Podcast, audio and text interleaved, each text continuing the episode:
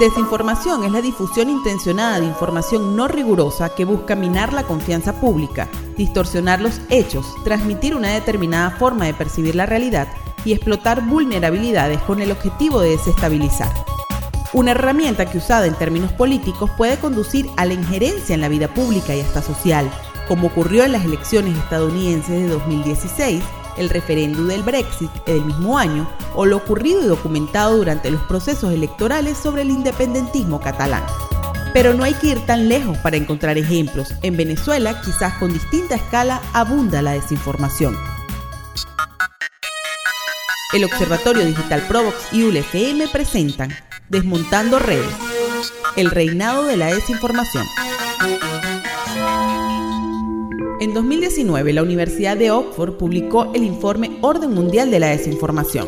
En este informe se detalla que Venezuela es uno de los países en los cuales se ha detectado acción organizada para desinformar y se plantea que los equipos que llevan adelante estas actividades desinformativas están compuestos por múltiples brigadas de 500 personas con entrenamiento en redes sociales, a las cuales se les conoce como cibertropas o tropas cibernéticas.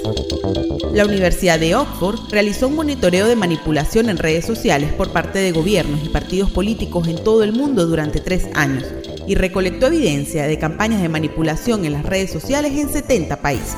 En todos los casos, el estudio detalla los distintos estadios en los que se produce la acción coordinada de tropas digitales. En un país donde el ecosistema de medios de comunicación y el acceso a fuentes informativas está tan precarizado, se abona el terreno para que la desinformación se imponga.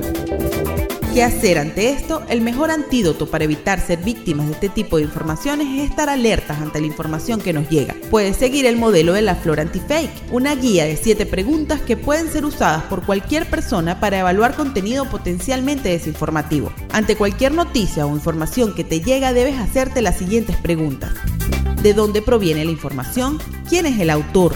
¿Dónde ocurrió? ¿Cuándo ocurrió? ¿Qué hay realmente en la imagen? ¿Hay alguna contradicción? Y finalmente, ¿por qué se está compartiendo? Si alguna de las respuestas a estas preguntas te genera duda, entonces es probable que estés ante una información falsa. Para más información sobre manipulación sociopolítica en redes, puedes seguirnos en arroba.